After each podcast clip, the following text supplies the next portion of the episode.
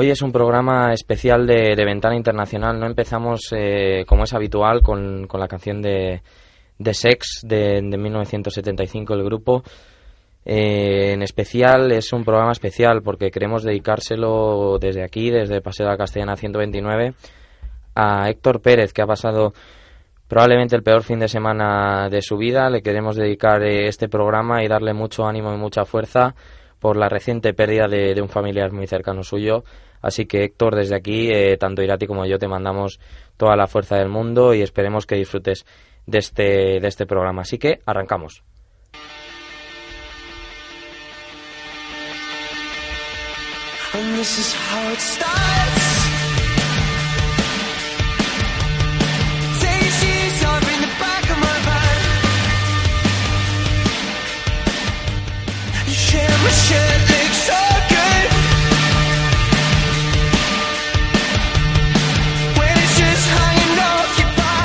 Bueno, pues hoy tenemos un programa especial, hoy vamos a tratar eh, muchos temas, vamos a hablar un poquito sobre la situación eh, en Ucrania, sobre el tema de Jonathan Soriano y su posible nacionalización, analizaremos a Loporto, hablaremos de los playoffs en Bélgica, analizaremos profundamente el superclásico argentino, hablaremos de la Premier, de la Bundesliga, del calcio, en definitiva un programa especial en el día de hoy que trataremos aquí en Ventana Internacional. Así que arrancamos.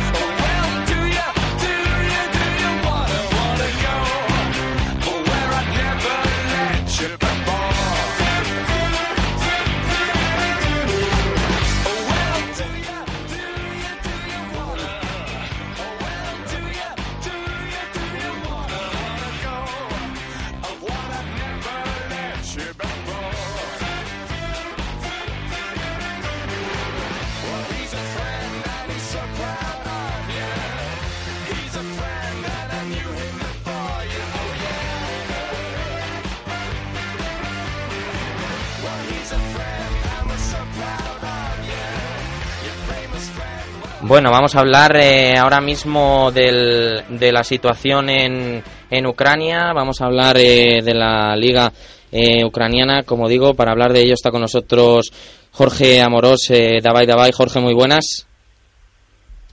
Hola, ¿qué tal?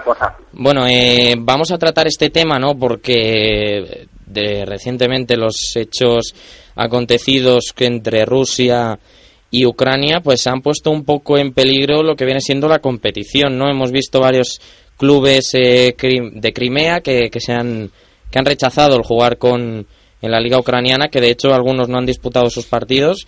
Y bueno, ¿cómo está ahora actualmente la, la situación por allí? Bueno, el conflicto político ha repercutido en los clubes de fútbol profesionales de la Ukrainian Premier League. Yo creo que para, para hacer una buena composición del lugar, lo ideal sería hablar un poco caso por caso, de, que además los más significativos son los clubes que están en la parte ahora la, parte alta de la tabla, los clubes importantes, y luego hablar de esos dos clubes de, de Crimea que están en la Ukrainian Premier League, que sí que han disputado los partidos, que parece que de local van a tener que jugar en un terreno neutral, pero probablemente en verano se marchen a, jugar ya el campeonato el campeonato ruso. Mira, Alex, si, te, parece, te, comento los casos, lo más significativo de, los clubes importantes. Por ejemplo, el Dinamo de, Kiev ha tenido un protagonismo, yo diría que indirecto, en, el tema del Maidán, porque justo en esa plaza donde estaban los insurrectos durante todo el invierno, pues el epicentro donde estaban ellos atrincherados es justamente el anexo al estadio del Dinamo, al Valery Lobanovsky, Ellos no juegan ahí, pero vamos, están sus oficinas y tienen ese mausoleo al mítico Valerio Lobanovsky y estaba vamos, en llamas, con neumáticos quemados, ha quedado muy deteriorado. Parece que se empezará a restaurar dentro de dentro de un mes, pero ha sido el, el punto neurálgico, digamos, de, del conflicto entre la policía y los insurgentes. Luego, eh, la situación que yo creo que más afectado deportivamente es a los clubes de, de la zona prorrusa, del sureste, y, sobre todo el Metal Kharkiv, porque este club tiene un propietario de 28 años, un joven oligarca, que está en la lista negra de Occidente y le han congelado las cuentas, está en, en paradero desconocido, parece que está en Bielorrusia, y bueno, parece que ha defraudado temas eh, que tienen que ver con el gas, con la importación, bueno, fraudes fiscales, se le atribuye una cantidad tremenda de dinero y hasta ahora el Metalist pues lleva unos meses de impago, su entrenador desde 2005 ha dejado el club, sí. ha ido también la estrella, Marco de lo han traspasado por 5 millones a Rubin de Casana. Y deportivamente, deportivamente, Jorge, tampoco están realmente bien. Claro, eso les ha afectado, han perdido al que era su hombre de proyecto, su entrenador, mantienen un poco el estilo, pero ellos lo están evidenciando, han perdido dos partidos consecutivos y sus aspiraciones de entrar en Champions, de ganar incluso el título, pues se han venido a menos. El Shakhtar Tardones, pues hay un interrogante porque el propietario, Rina Kametov, el hombre más rico de Ucrania, pues tiene también una conexión muy clara con Víctor Yanukovych, el famoso clan de Donetsk, y vamos a ver qué pasa con ellos en el futuro. Eso tendrá que ver con, con el resultado que hay en Ucrania políticamente, ¿no? Quién gane, digamos, en esta disputa entre Oriente y Occidente. Y luego, por ejemplo, está el caso del Chernomores Odessa, que le dio la carta de libertad a cinco jugadores extranjeros que habían solicitado dejar el club por la problemática que había en, en el país, entre ellos Cito Riera, y bueno, han tenido cinco jugadores claves, cinco titulares, jugadores muy importantes, y el club está, evidentemente, ellos bajan ahora su rendimiento y yo creo que no pasarán de ese, de ese quinto puesto. Uh, bueno, hablar también, por ejemplo, de lo... De ese, vamos directamente al tema de Crimea, porque evidentemente ya está una península que de facto es rusa. Eh, es un tema controvertido porque la UEFA tiene que, que decidir, en última instancia, UEFA y FIFA. Eh, ahora ha habido una reunión en Kazajstán, pero no lo han eh, resuelto y no lo han tratado siquiera parece informalmente que los comentarios es que lo van a decidir cuando acabe el campeonato. Estos dos equipos van a terminar la liga en Ucrania, pero luego en verano yo creo que con total probabilidad pasarán al, al campeonato ruso, con lo cual la liga ucraniana seguramente se verá reducida, ¿eh? y el campeonato ruso, la Russian Premier League, pasará de 16 a 18 equipos. Eso es el, el escenario más probable. Y eh, bueno, además eh, también ha habido o han habido partidos que, que no se que no se han jugado, ¿no? Por ejemplo, este fin de semana eh, no se ha jugado el partido que enfrentaba al Arsenal de Kiev y al y al Zoria. ¿Tiene mm, relativa significación o tiene que ver con, con esto o es simplemente por, por otro problema? No, otra cuestión. El Arsenal de Kiev es un club que ha estado durante más de un año en un sin propietario definido, ¿no? Había una transacción pero no se llevó a cabo y bueno, el club ha quebrado, que es algo últimamente habitual, en, incluso en la, la máxima categoría del fútbol ucraniano, que cuando un club se queda sin financiación, quiebra a mitad de temporada y bueno, en este caso han decidido han decidido anular todos sus resultados durante el campeonato y es una lástima porque era un equipo, bueno, ya refundado, pero un equipo con cierta con cierta historia el, el Arsenal de Kiev, el segundo de la capital ucraniana que quiebra en, apenas dos años. Pues sí, una, una verdadera pena. ¿Algo que quieras añadir eh, al respecto de esto, Jorge? El tema de, del no, de, del, pues. del tema de, de, los clubes que van a desaparecer, de la, de la liga ucraniana que se van a Rusia y, y demás. Bueno, que por ejemplo el propietario del Tabria también está, uno de los dos clubes de Crimea, están, eh, eh, está arrestado, está detenido por la policía por el cohecho, ¿no? por eh, untar a funcionarios públicos, también en conexión con Yanukovych, esto tiene que ver con el cambio de poder en, en Ucrania, y que hay un tercer equipo, el Titán de, Armian, que, que, juega en la segunda categoría del fútbol ucraniano. Previsiblemente la próxima temporada pasará a la primera división rusa, que es la segunda categoría del fútbol ruso. Y bueno, es muy curioso porque este equipo es realmente modesto. Se recorre Ucrania en, en autobús para disputar sus su partidos. Tiene que recorrer distancia considerable para ir a Kiev y al resto de, ciudades en las que tiene que jugar. Y claro, si la próxima temporada tiene que jugar en el campeonato ruso, la segunda edición que llega desde Kaliningrado en, eh, en el mar Báltico hasta Vladivostok, que está ahí en el mar del Japón, pues evidentemente van a tener que conseguir financiación porque en autobús no se puede recorrer no, desde luego. prácticamente medio mundo. Bueno, pues eh, Jorge Amoros, muchas gracias por estar en el día de hoy con nosotros. Nada, gracias a vosotros.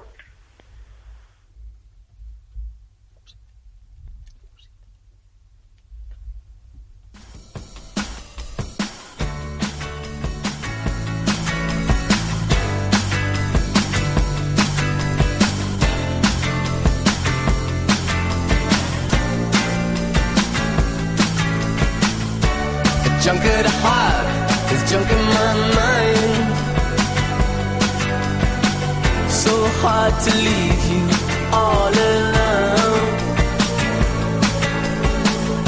We get so drunk that we can hardly see. And what use is that to you or me, baby? See, I know this nothing makes you shatter. No, no.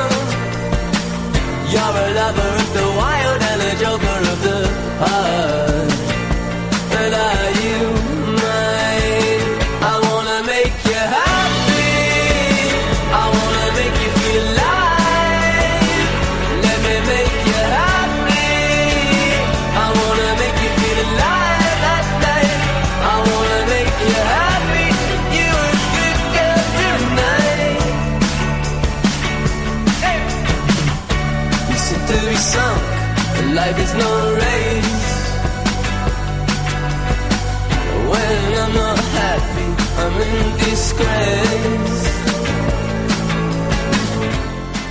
Bueno, ahora vamos a tratar el tema de, de Jonathan Soriano porque es un tema que, que bueno que trae mucha cola porque se habla de que podría de que podría nacionalizarse Irati. No, Irati, no te he presentado. No, me acabo de dar cuenta.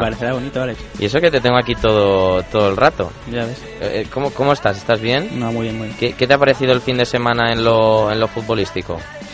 Bueno, bueno, hemos tenido de todo. Sí, ¿no? Hemos tenido de todo. Hemos tenido muchas cosas. Además empiezan a decidirse ya las cosas. Sí, la verdad es que sí. Y la verdad es que había ganas, había ganas. Había ganas de ya que se empezara, porque yo tengo muchas ganas del Mundial y de, ¿no? de, de, bueno, de, de poder eh, disfrutar de, de la Copa del Mundo en, en Brasil y bueno, vamos a tratar ahora el tema con, con, con Antonio Aragoneses sobre Jonathan Soriano porque la verdad es que bueno es un tema que yo le entiendo ¿eh? si se quiere sí, sí, si quiere nacionalizar decía que bueno en Austria están interesados normal es el máximo creo que lleva cuatro o tres años siendo el, el máximo goleador en, en, la, en la Bundesliga austriaca y es que no es normal sus números son increíbles y bueno lo vamos a analizar ahora y bueno es que a mí me parecería totalmente lógico lo que no me parece normal es lo de que eh, bueno, en este caso no, no tengamos a, a, Jonathan Soriano en la selección en la selección española, pero de todas formas uh, vamos a hablar un poco de ese playoff en Bélgica, Irati, porque uh -huh. está, está siendo la verdad que verdaderamente emocionante, ¿no? El, el playoff de, de, de, esta Jupiler Pro League. Sí, sí, por fin ha empezado. Por... Había muchas ganas de que, de que arrancara este playoff. Acabó hace dos semanas eh, la fase regular, se jugó la final de Copa de Copa en Bélgica y la verdad es que bueno, por fin por fin arrancó este playoff por el título, también es de el playoff por, la Europa League y el y el playout por el por el descenso. En el playoff por el título, que es el que más el que más nos importa, el que más hay en juego, se abrió el viernes, fue el primero que, que empezó con el Club Brujas que se enfrentaba al Sporting Lokeren, que venía de ganar venía de ganar la Copa la Copa belga y la verdad es que bueno no se esperaba que no que fuera un partido para el Brujas porque el Lokeren ya con esa con esa Copa belga ganada con ese puesto europeo asegurado. La verdad es que no se esperaba que que rindiese al mismo nivel de no haber ganado la, la Copa belga. Y así fue no porque el Brujas empezó como como una tormenta la verdad es que lo solventó rápido se puso 2-0 en la primera parte Luego reaccionó un poco el Lokeren, que la verdad es que dio pocas señales de vida, marcó Doy, el ex del Anderlecht, pero la verdad es que el, el Club Brujas con un con un Leo Refalov espectacular que anotó un doblete. Eh, ganó un partido fácil 5-1 y el viernes se colocó se colocó como líder provisional a expensas de lo que hiciera Standard de Lieja en el clásico contra Anderlecht que se jugaba el domingo y el otro partido que se jugó el sábado, antes, antes de hablar del clásico, Alex, fue el Gen contra el Sud de Bari, que la verdad es que en el Gen teníamos puestas pocas esperanzas, la verdad. Y, pocas las que, las que nos mostró, porque perdió 0-3 en casa contra el de Bari, el Sud que venía de perder precisamente la final, la final de Copa. Sí. Hizo que Torgan Hazard fue suplente porque venía tocado, al final salió y al final marcó un gol. Hombre. Pero la verdad es que el Gen está dando una sensación bastante, bastante lamentable. Eh, para mí no hay duda de que va a quedar como, como último clasificado en este en este playoff por el título y es el caramelito no que todos que todos quieren jugar contra él sí tan flojo sí, lo ven es que además Bosser está lesionado no le ve porque además en defensa es un, es un equipo muy muy muy flojo y ves perder 0-3 en casa contra el Zut de Baren que venía de jugar porque los demás equipos venían de descansar Sí. un par de semanas pero el Zut todavía venía de jugar Copa era un partido muy exigente y que te meta 0-3 en casa la verdad es que nada, da muy malas muy malas sensaciones además que el cambio de entrenador en el game no ha servido para nada Bueno, ¿y con qué cerramos esto de, de los playoffs en, en Bélgica? pues con el clásico que se jugó el domingo, Sí. el partido que cerraba la jornada, estándar de Lieja contra, contra Anderlecht, y la verdad es que era un partido que, que podía decidir si el Anderlecht podía postular al título, ¿no? Sí. Pero la verdad es que ganó el estándar de Lieja y por tanto deja al Anderlecht bastante, bastante lejos de ninguna opción. Incluso los aficionados del Anderlecht renuncian ya al título, los llaman temporada de transición, lo que, lo que quedaría de, de Jupiler Pro League. Y la verdad es que se va a quedar como una lucha entre, entre Brujas y Estándar de Lieja. Hay dos puntos de ventaja de los francófonos sobre el equipo flamenco. Y bueno, queda a ver porque quedan nueve jornadas todavía. Y la próxima semana tenemos el Estándar de Lieja viajando a Baregem para ver si el Baregem saca un resultado positivo, incluso podría optar a, luchar por el título. Pero es difícil por la corta plantilla que tiene. Pero claro, depende mucho de lo que, lo que sea capaz de hacer contra el estándar. Y el Brujas que viaja a Bruselas para jugar contra Anderlecht. Así que la siguiente semana veremos partidos muy decisivos porque más que nada es que este playoff son 10 jornadas y cada jornada es bastante decisiva. Bueno, pues eh, una vez analizados estos eh, playoffs de la, de la Liga Belga, de la Jupiler Pro League, nos pasamos ahora a hablar, sí, del tema de Jonathan Soriano.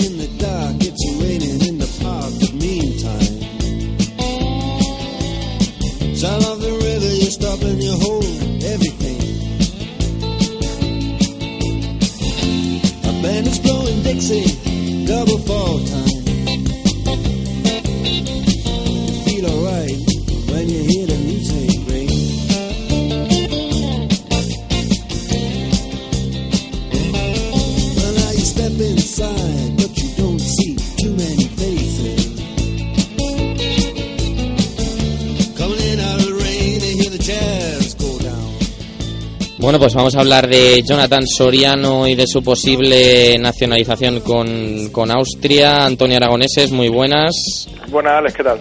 Bueno, eh, imagino que ahora mismo, en, según hablábamos entre semana, el tema en Austria ahora mismo está bastante parado porque eh, hay que recordar que jugó la- el Mundial Sub-20 de 2005 en Holanda con, con la selección española. También jugó la clasificación de un europeo Sub-21, creo que era el 2006. Y bueno, ahora mismo por eso el tema, el tema está parado porque esperan un mensaje de la, de la selección española.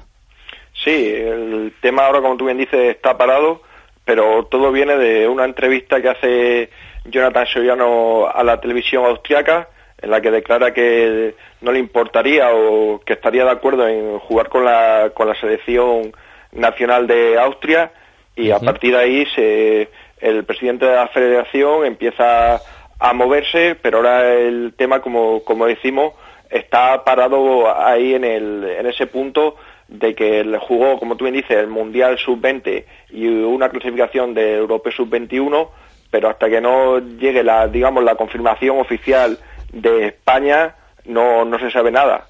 El problema viene que Jonathan Soriano, al no estar casado con una austriaca. no dispondría de la nacionalidad austriaca hasta pasados cinco años de residencia en Austria ¿Y cuántos lleva?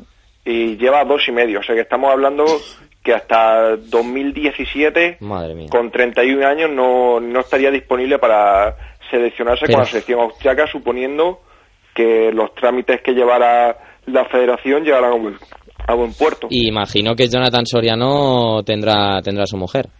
Sí, sí, Jonathan Soriano eh, está casado con, con una española. Su, su hijo, el último que nació, sí es austriaco. De hecho, eh, en un partido llegó en el descanso por ver nacer a su hijo y salió en el descanso y marcó un par de goles, si no recuerdo mal. Qué grande, ¿no? O sea, Sí, sí, sí. O sea que su hijo sí dispondría de, si, de la doble nacionalidad, pero él, hasta pasados cinco Madre años, no. O sea que el tema eh, llegó a colación de lo, de lo que te digo, de la entrevista Sí. de Soriano con la prensa austríaca y bueno, es que también están intentando nacionalizar a Alan, que es el otro Sí. jugador eh, del Red Bull Salzburgo. ¿Y tiene el su mismo problema? ¿O- Creo que, creo que su tema es, es diferente porque lleva eh, un año más en Austria, o sea que hasta el 2016 es más joven.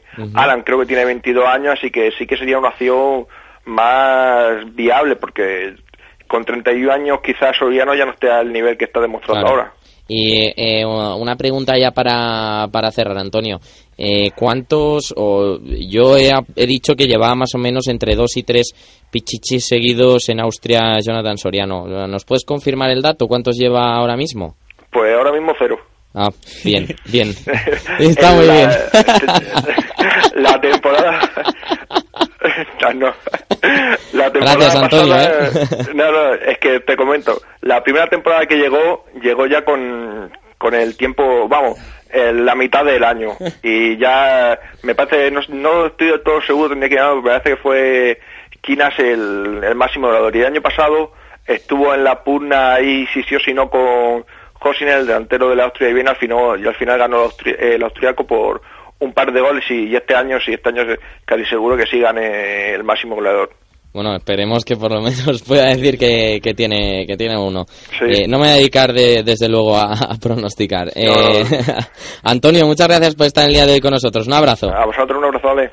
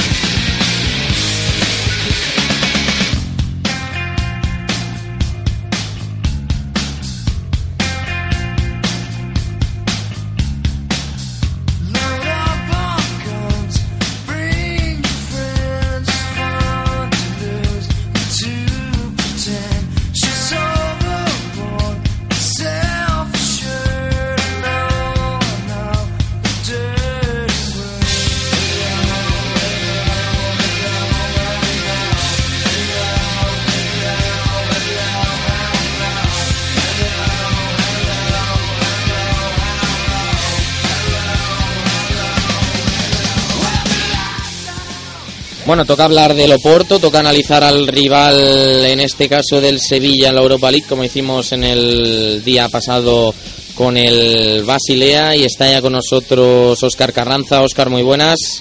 Hola, ¿qué tal? Buenas tardes. Bueno, eh, Óscar, eh, imagino que lo- yo tenía entendido eh, que el Oporto era uno de los rivales más complicados que le, que le podía tocar al, al, al Sevilla. Es decir, es un rival complicado el Oporto, no tanto, no con tanto nombre o con tanta dificultad como podría ser la Juventus, pero eh, el Oporto es un equipo que le puede plantar cara en este caso al, al conjunto sevillista. Pues no cabe duda que el Oporto es ahora mismo uno de los grandes de Europa, pero venido a menos. Sí, desde luego. Venido a menos por los resultados que está obteniendo, sobre todo en el campeonato local, en el campeonato nacional de Liga de, De, de Portugal. de- hecho, ayer perdieron frente a una de las sorpresas del campeonato como es Nacional. Así es, perdieron 2 a 1 contra Nacional, con una trifulca final, con Cuaresma de protagonista. Sí. Y bueno, la verdad que es una temporada para olvidar, eh, sobre todo el desarrollo del Campeonato Nacional de Portugal y también en Europa, porque hay que recordar que se está mostrando como un equipo endeble en casa. En, en la fase de grupos de, de la Champions League eh, no consiguió ganar en su propio en su propio terreno de juego ni contra el Atlético de Madrid, que bueno es el fue el rival más fuerte de su grupo, y ni contra el Zenit de San Petersburgo ni contra el Austria de Viena. No, sí, además, eh, bueno, tuvo la suerte de suerte de, clasificarse eh, para, para el partido frente, para, perdón, para la, la Europa League con, bueno, por, por una carambola, por así decirlo, y eh, bueno, ahora mismo recordemos que ocupa la tercera posición, que está muy distanciado de Benfica y de, Sporting de, Portugal, que el Sporting eh, está segundo, pero no, no va a alcanzar al Benfica, que para mí ya es el campeón o prácticamente campeón del, del campeonato portugués. Y bueno, para analizar un poco a, este conjunto portugués, a Loporto, ¿qué deberían temer los, los aficionados sevillistas de cara al partido de, del jueves? Pues eh, más que nada que es un equipo acostumbrado a ganar, es un, equipo muy competitivo y un equipo que como institución, como te decía, pues está acostumbrado a tocar título todos los años.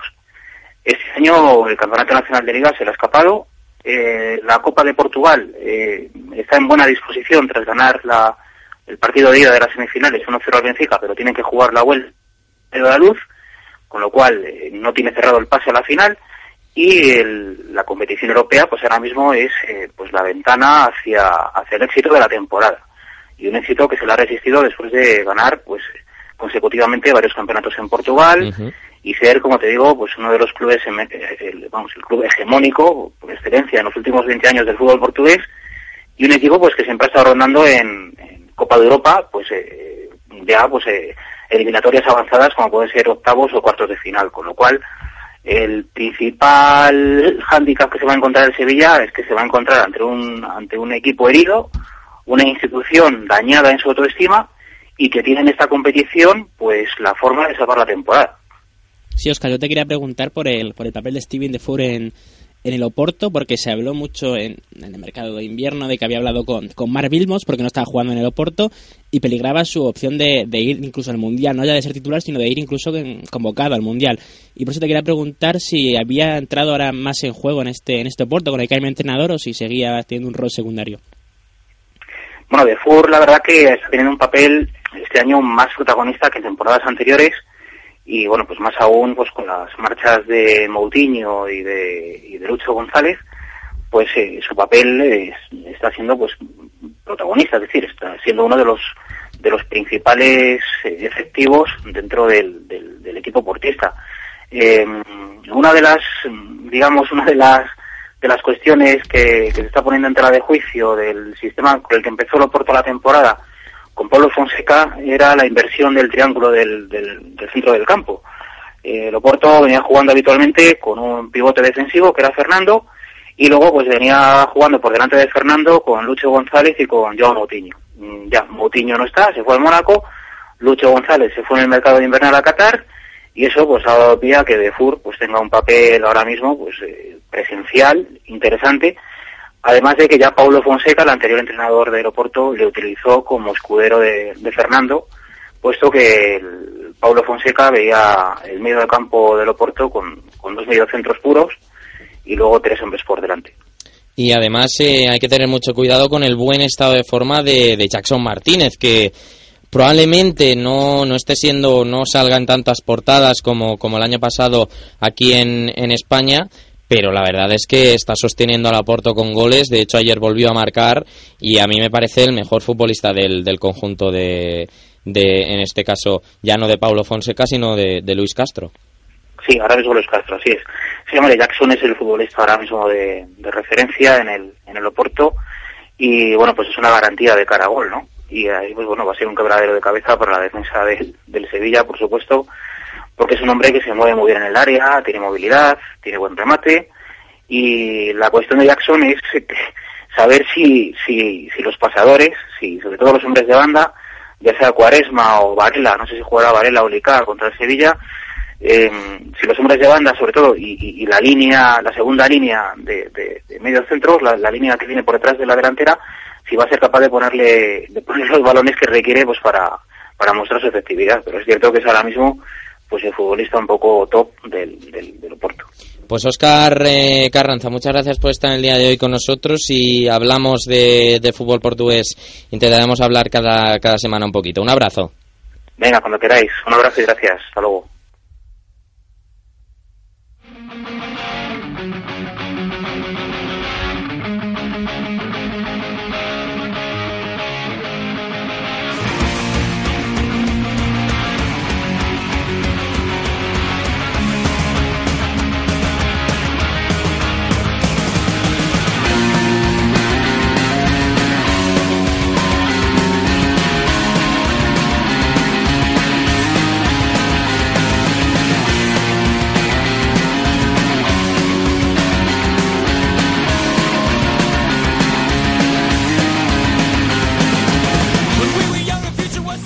Bueno, pues toca hablar, toca hablar del partido, yo creo que de- del año en, en Argentina, el partido que marca la agenda mediática, que marca, por así decirlo, la, la sociedad en, en el, en, el, en el país argentino.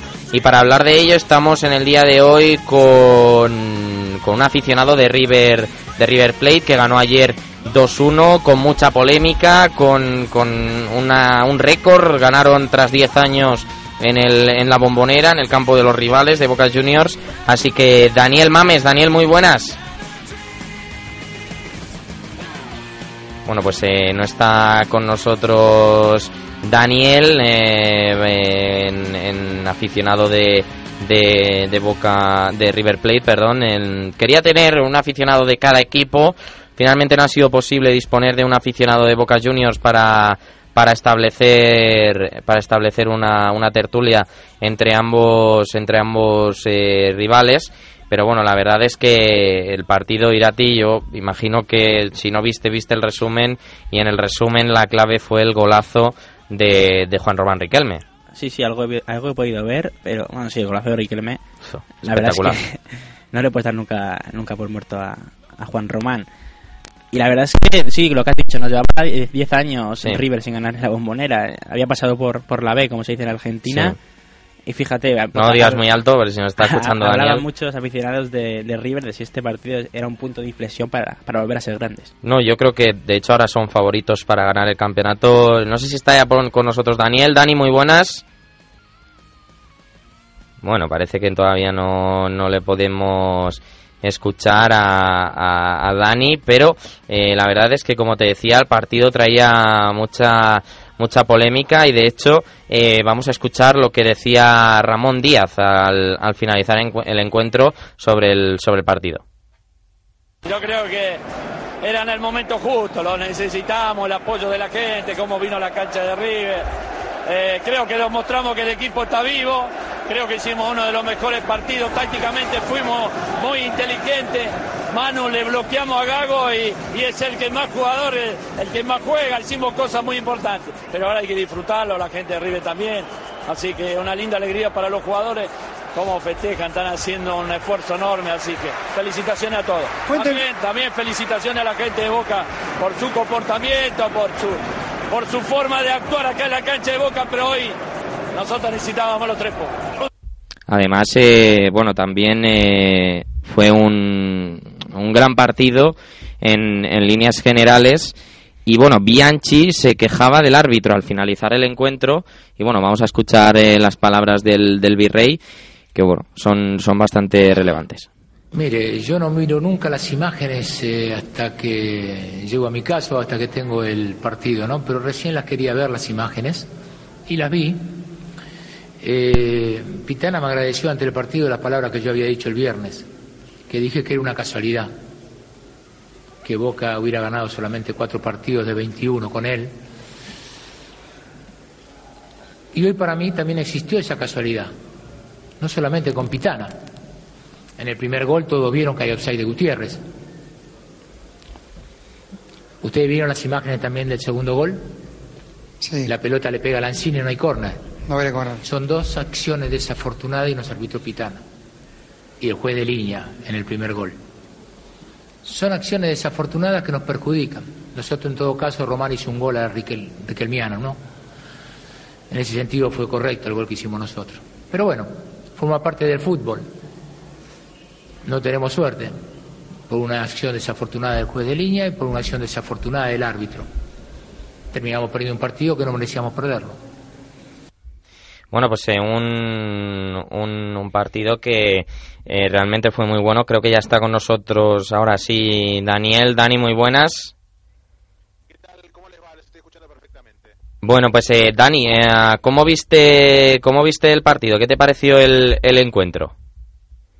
El primer tiempo fue intenso, no fue bien jugado para mí al menos, y se notó mucho en realidad que había una parte del campo de juego que estaba muy pesada, realmente muy pesada, que fue el sector justamente donde se produjeron la situación, la situación eh, polémica, la de discusión, la del, debate por el córner eh, cobrado erróneamente. Se notaba que estaba muy pesado ese sector, y por ahí hizo, hizo su diferencia en el primer tiempo Boca. River logró hacer lo suyo en el segundo tiempo también por ese mismo lado. Pero se notaba mucho la, la, las dificultades de ambos equipos para defenderse. Realmente tienen muchos problemas defensivos. Creo que todos los equipos argentinos, en particular River y Boca, están mostrando muchos errores defensivos, muchos problemas. Y también, eso se ve a nivel de la selección nacional. Está costando mucho armar un buen esquema defensivo. No sé si es por falta de, jugadores de buen nivel en esas posiciones o por falta de o por fallas tácticas pero realmente ayer se, lo que se apreciaba era que, que, que equivocara menos era el que iba a ganar y creo que fue lo que pasó River se equivocó un poco menos que cometió muchos errores y no solamente a partir de sus defensores sino a partir de, del arquero que con salidas en falso como la del segundo gol. Sí. El segundo tiempo fue bastante mejor jugado. Sí, ahora sí en, aún con lo flojo del primer tiempo ha sido uno de los mejores eh, clásicos de los últimos desde luego. que suele tener muy bajo nivel. Si bien mucha intensidad a nivel de eh, entusiasmo en la semana y del público. No suelen ser de gran nivel deportivo de gran nivel futbolístico Además, eh, Dani, yo creo que por, por parte negativa fue fue protagonista Orión, el, el portero de Boca, parte negativa para obviamente para, para Boca Juniors. Imagino que a ti te, te debió emocionar esa salida en falso de, de Orión. Escuchamos lo que dijo en, en rueda de prensa. ¿Qué sucedió hoy en esta jugada? Eh, ¿Fue mm, desconcentración? ¿Marcaron mal en la jugada del final del partido, digo, que le dio la victoria a River? Eh, nada, un error. Nada, después lo analizaré. Un error, obviamente me siento triste, más que nada por, por el esfuerzo que habían hecho los muchachos, que hicieron un gran, un gran partido superior al rival y un error mío les posibilita ganar. Este, igual vuelvo a decir, errores hay siempre, vos me marcaste el de Poncio, yo te puedo marcar, tengo más de 300 partidos en primera y me han hecho un montón de goles. No sé por qué te detenés con uno en particular, yo te puedo marcar particularmente un montón de goles. Bueno, eh, se le veía mosqueado, ¿eh?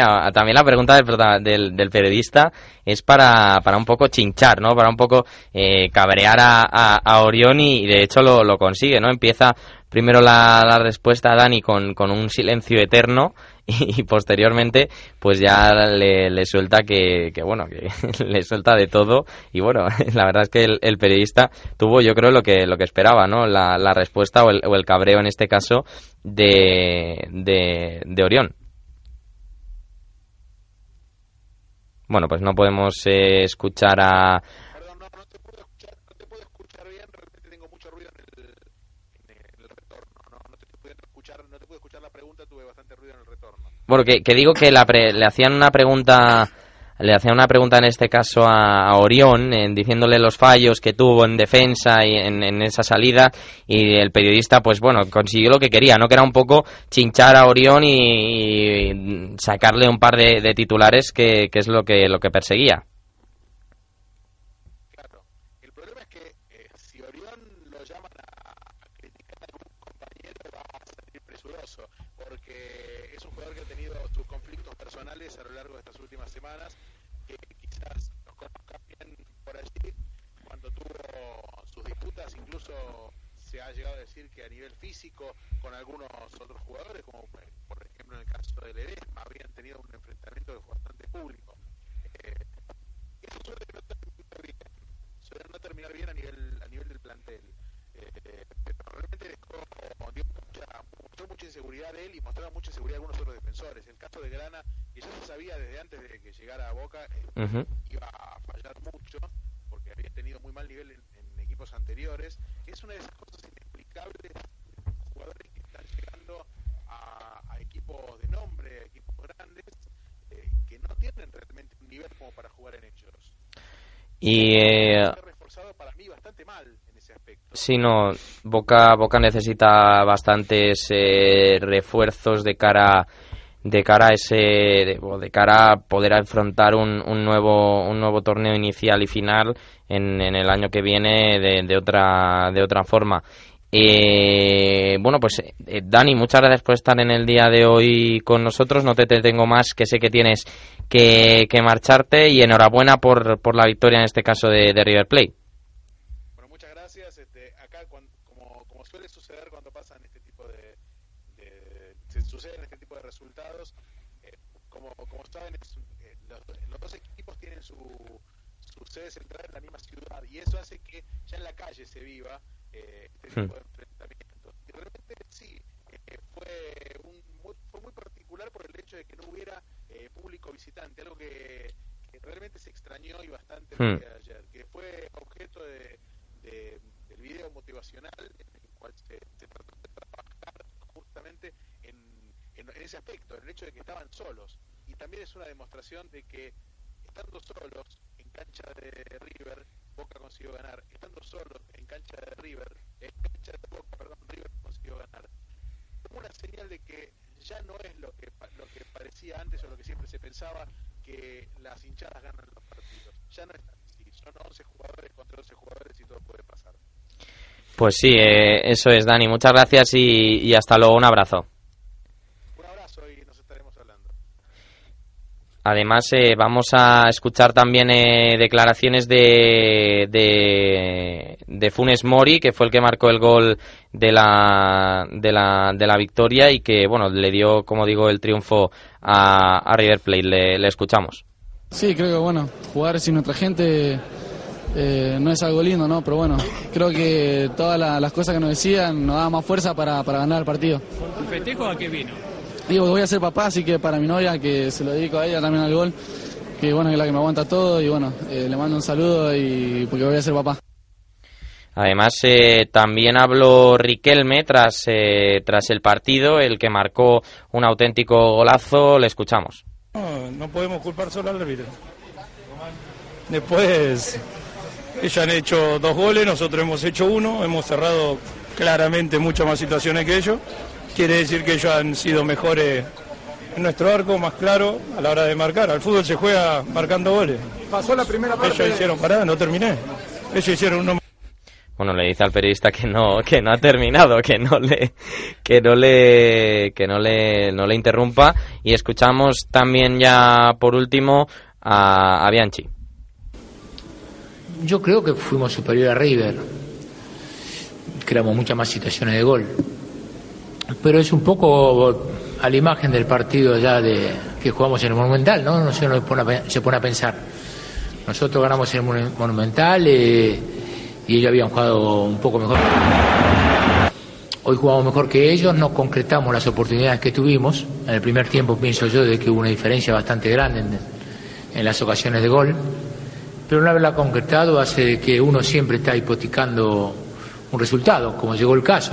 Íbamos uno a uno, habíamos tenido mucho más el manejo de la pelota, eh, pero al final de cuentas River se lleva el resultado. No hay nada que decir en ese sentido. Bueno, pues eh, tras escuchar y analizar a el, el superclásico, vamos a ir ya con, con la Premier League inglesa.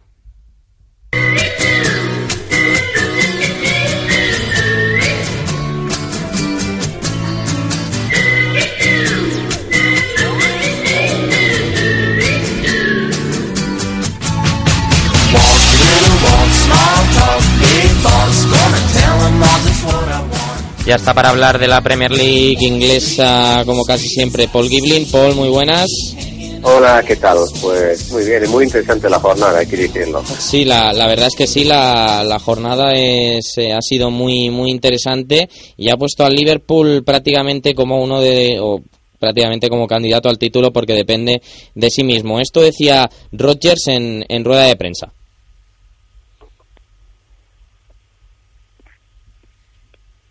Vamos el partido desde el pitido inicial. Pienso que tuvimos una actuación excepcional.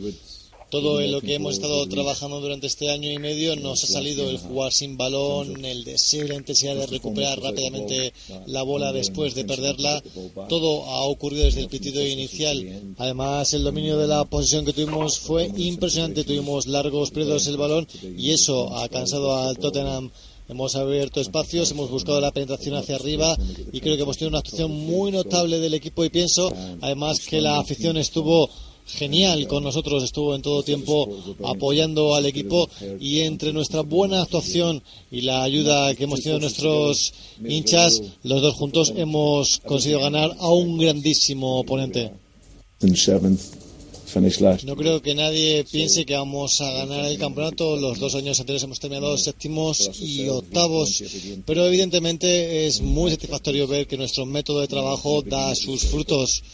Eh, igualmente hay que reconocer que hay grandísimos equipos ahí arriba, tenemos entrenadores de talla mundial, pero lo que está en nuestra mano es ir creciendo partido a partido y ver dónde nos puede llevar esa metodología de juego.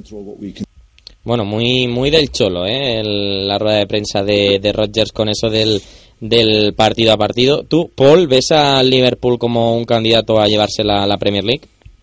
Pues ahora mismo sí, la verdad, yo creo que posiblemente el City todavía siguiendo, sigue siendo favorito, pero mira, si me preguntas hace dos meses y probablemente lo hiciste, si el Liverpool es candidato, lo hubiera dicho que no. Desde luego. Y sobre todo después del partido contra el West Brom, ¿no? Ah, cuando realmente no jugó nada bien, pero desde entonces, pues ocho victorias, Ah, marcando muchísimos goles y obviamente es, es candidato. Y además, no solo eso, para victorias aplastantes contra el Arsenal, contra el Manchester United, ahora contra el Tottenham, que- equipos que están, a pesar de los problemas que está el Tottenham y United, están ahí luchando por puestos en Europa, o sea que muchos goles, victorias muy contundentes contra, contra rivales importantes. Y sí, sí, obviamente son candidatos, están marcando, ya marcan 88 goles. Es que es, una cifra impresionante, ¿no? Y que 49 de ellos entre Suárez y Stories, Sí, pero luego. se nota que han, han marcado muchos, pero aún así han venido muchos goles de otros jugadores del equipo. Entonces, son candidatos, tienen dos partidos. Tienen que jugar tanto como el City contra el- como el Chelsea, pero ambos en casa. Además, en, 2000, en 2014 no ha perdido todavía en, en Premier League ningún encuentro y yo creo que eso es un indicativo de que para mí es el favorito. ¿eh? Para mí yo creo que, que en el partido que les enfrenta frente al, al Manchester City, que es el día, el día 13 de abril, yo creo que ese día el Liverpool va a salir a, a matar, además en Anfield, además también con el homenaje por la tragedia de Hillbrook, yo creo que ese día está hecho para que el Liverpool dé el mazazo y- y gane la liga.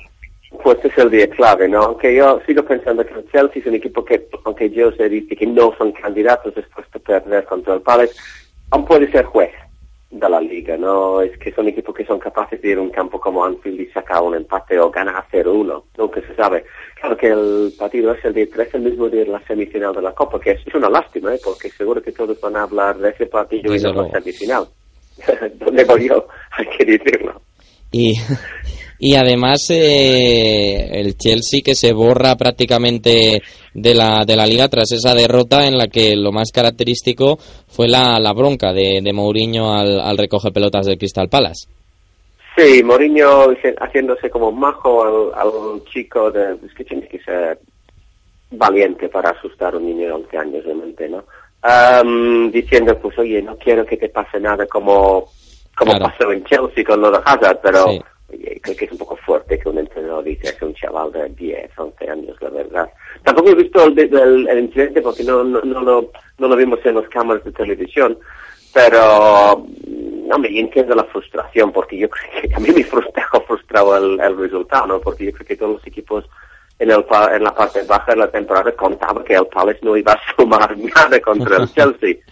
Aunque se sabe que el, el Palace es un equipo hoy por hoy muy rocoso y muy difícil de batir y quizás les pillo al Chelsea con un ojo puesto en su partido de Champions con, mira, estaban pensando más en Zlatan que en Jason Punchen y compañía y les ha salido muy caro.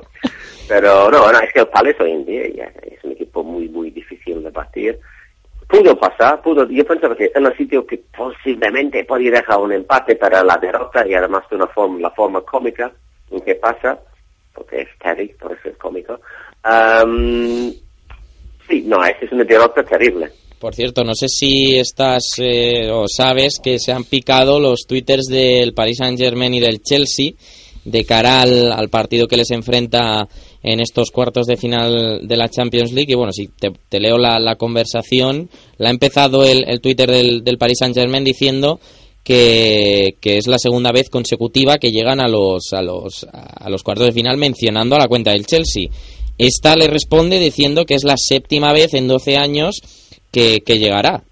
Luego, posterior, Bueno. luego posteriormente le, le comunica el, el Paris Saint Germain que ha marcado 22 goles en Champions esta temporada y el Chelsea le responde que ha mantenido 11 veces la portería cero en, en 2014. Se ponen calientes las cosas ahora mismo en, entre, entre el País Saint Germain y el, y, el, y, el, y el Chelsea. No sé si esto te recuerda a un capítulo que ya vivimos en Inglaterra, que fue entre el Reading y el Bolton, creo recordar, que también lo, lo- ¿Qué, qué memoria tienes, eh? que, que también lo- los twitters del- de, los equipos se picaron y, y, bueno, la verdad es que luego no acabó, no acabó bien. No recuerdo quién empezó la discusión, pero la verdad es que esto siempre acaba, acaba mal.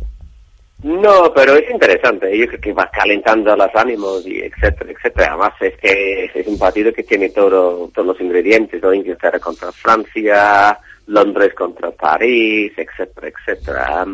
Ya los franceses nunca han caído muy precisamente bien en Inglaterra, ¿no? Hay que decirlo. Ha sido nuestro enemigo histórico de todos los tiempos. Va a ser un partido, para mí, va a ser un partido súper bonito, ¿yo?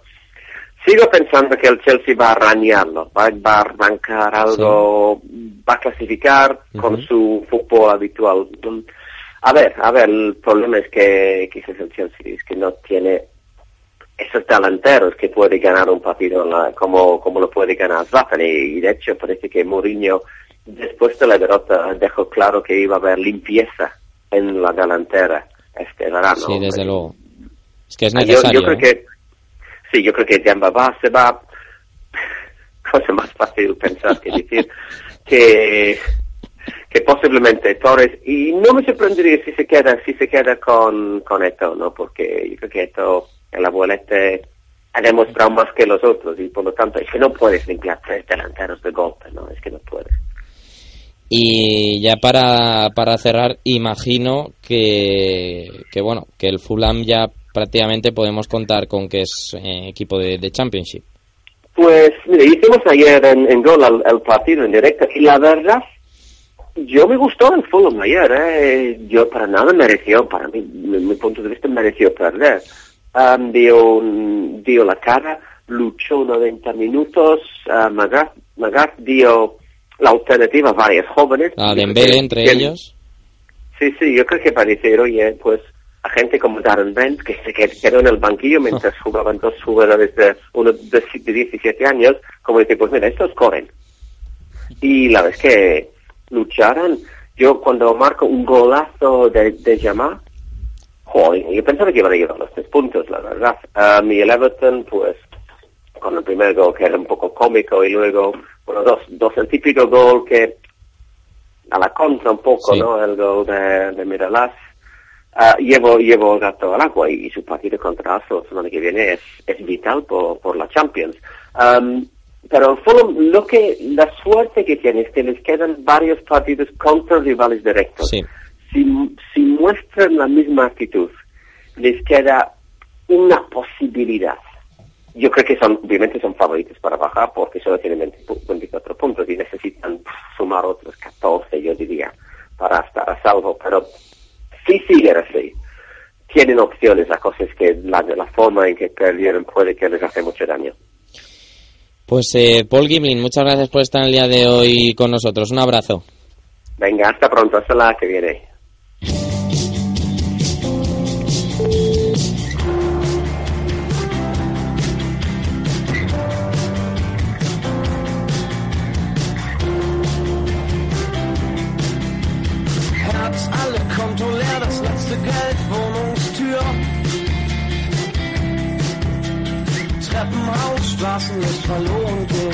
im Gesicht. Ein letzter Gruß von der Theke an das Leben, das du kanntest. Was jetzt fehlt, ist ein Weiser für den Weg, für die nächsten Wochen. Deine Angst hat gesagt, es ist okay,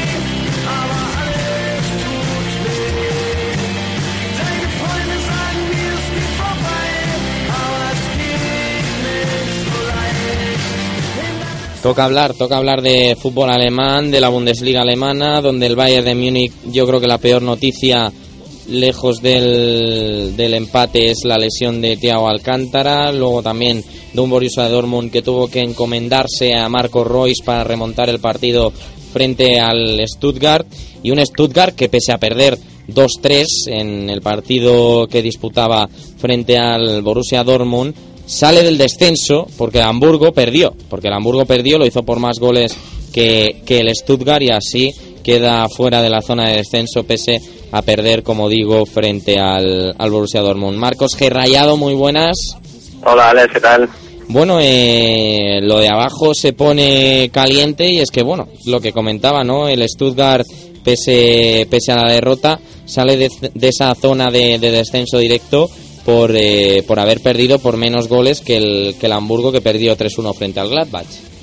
Sí, son dos equipos históricos, tanto el Stuttgart como el Hamburgo. Eh, como tú comentas, el Stuttgart sale de la zona de descenso, pero aún así las sensaciones que deja son bastante, bastante malas, porque se dejó remontar frente al Borussia Dortmund, que es cierto que es un rival difícil, pero aún así, pensando el, el equipo de Klopp en la Champions League, con, con bajas, con lesiones, como ya, como ya sabemos, pues le, le remontó un 2-0, se puso por delante el, el Stuttgart, pero, pero finalmente acabó, acabó perdiendo el partido con un hat-trick de Marco Royce.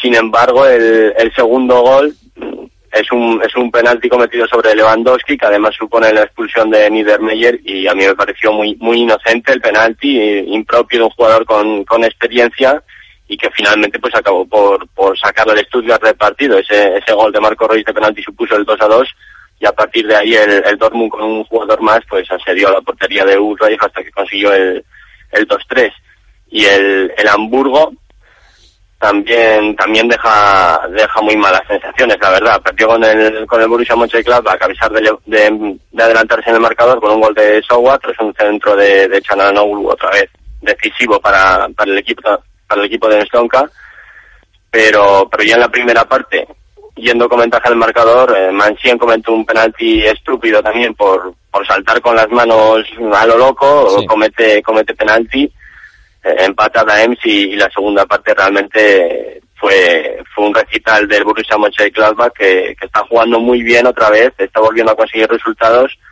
y sexto todavía puede amenazar la, el puesto de Champions League del Bayer Leverkusen. Y bueno, ya para, para ir un poco cerrando la, la sección Bundesliga, eh, ¿cuáles son tus favoritos para llegar a esa zona de, Europa League? Porque es una zona que está muy disputada, que la- el Augsburgo parece que se ha descolgado, que el Mainz 05 está apretando mucho al Gladbach y al Wolfsburgo y cuidado cómo se despiste el Bayer Leverkusen que tan solo está a un punto de ellos. Es que, es que es eso, el Bayer Leverkusen tiene 48, pero vienen por detrás Wolfsburgo, Borussia Mönchengladbach e incluso Mainz, que podrían amenazar esa, esa cuarta plaza. Yo creo que van a quedar en, en las posiciones en las que están a- ahora mismo. Con el, con el Leverkusen cuarto, Wolfsburgo quinto, Gladbach sexto y el Mainz que también iría a Europa League siendo, siendo séptimo. Pero está todo muy apretado. El Mainz, por ejemplo, descolgó en cierto sentido al, al Augsburgo después de ganarle 3 a 0 pero es que Wolfsburgo y Borussia Mönchengladbach también ganaron, por lo tanto está todo todo muy apretado. Desde luego que sí. Marcos Gerrayado, muchas gracias por estar el día de hoy con nosotros. Un abrazo. Venga, gracias. Hasta la próxima.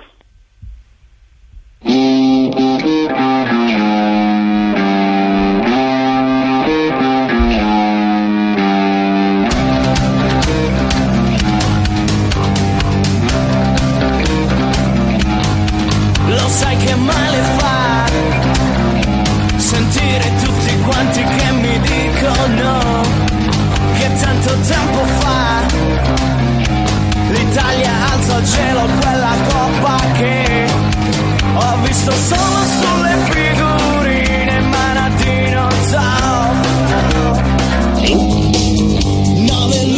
Ya está con nosotros Ignacio Paramio. Ignacio, muy buenas. Hola Alex, ¿qué tal? Bueno, eh, una jornada en el calcio italiano marcado por ese partido que cerraba la jornada del domingo que enfrentaba al, al Nápoles y a la Juve. Yo sorprendido por el resultado, pero es que la Juve en el día de ayer apenas hizo nada y el Nápoles tuvo unos tramos de partido en el que fue un asedio total. Sí, bueno, se vuelve a demostrar que Benítez es un entrenador que si destaca por algo es por preparar muy bien determinados partidos durante la temporada y este era uno de, uno de ellos. Sabemos que, bueno, eh, para la ciudad de Nápoles recibir a las Juve siempre es una ocasión muy, muy, muy especial. Y bueno, eh, Rafa Benítez, como te digo, preparó muy bien el partido. La Juve mm, viene un poco en la racha esta mm, desde hace un par de meses en las que el nivel demostrado no es el de enero eh, aproximadamente. Y bueno además se con- eh, tenía la baja de Tevez sancionado salieron Llorente y Osvaldo arriba pero crearon muy muy muy poquito peligro.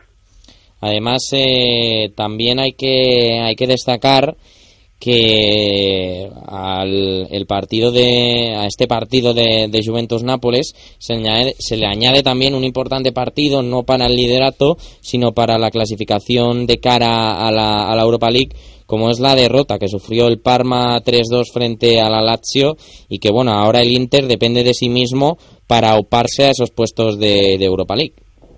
Sí, bueno, sobre todo eh, viene está muy relacionado ese- esa derrota del, del Parma con el empate de la Fiore, otro equipo que también se está dejando llevar un poco eh, en este último tramo de temporada. Eh, no termina de afianzarse el equipo de Montela. El año pasado se quedó a las puertas de la Champions y este año eh, yo esperaba que fuera a estar mucho más arriba y bueno, mm, va a estar luchando tanto con el Inter como el Parma, incluso si el Atalanta no se deja llevar como le está pasando a muchos equipos, podríamos tener cuatro equipos luchando por dos puestos de, de Europa League.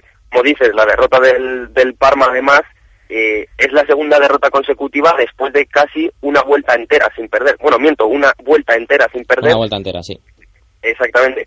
Entonces, bueno, eh, quizá es lo único que queda ya en, en la Serie A de, de emoción, porque la Roma ganó 0-2 al Sassuolo, eh, es casi seguro que, que quedará subcampeona, a excepción de que la Juve eh, quebrase, supongo, pero vamos, es prácticamente imposible que, la Roma se lleve, se lleve el título.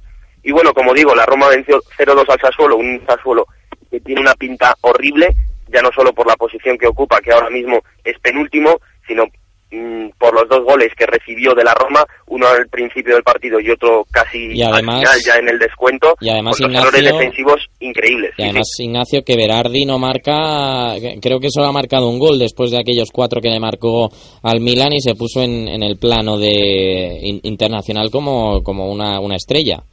Bueno, es que marcarle cuatro goles al, al Milan mm, llama bastante la atención, pero bueno, es que tampoco es un equipo el Sassuolo que durante toda la temporada ha dado la sensación, si decíamos que la Fiorentina era un equipo blandito, el Sassuolo mm, es, El triple. por decirlo de alguna manera, quizás suene un poco excesivo, pero es que son casi un equipo de madre. Sí, o no, sea, desde luego. los, el error de ayer en la salida de balón, que se aprovecha muy bien Nainggolan para darle el balón a Destro, y luego en la salida ya al final del partido, que bueno, quizá colgar un balón arriba, pues bueno, el Sassuolo, eh, el central no recuerdo ahora mismo quién era, creo que era Fernández, que trata de salir conduciendo hasta el medio campo, pierde el balón y se queda uno contra uno, ahora mismo no recuerdo quién fue el, el que marcó el gol, pero bueno, que demuestran el, el tipo de, de equipo que es, que Sí. es ahora mismo el Sassuolo. Y bueno, un Milan que se acerca levemente a, a la zona europea eh, precisamente tras la reunión que tuvieron los ultras con, con Clarence Seedorf, que parece que bueno ha servido para, para mejorar el, el rendimiento del equipo y que bueno como digo está ahora mismo a tan solo seis puntos de colocarse en posiciones europeas que no creo que lo consiga. Ignacio Paramio, muchas gracias por estar en el día de hoy con nosotros. Un abrazo. Un abrazo, Alex, hasta luego.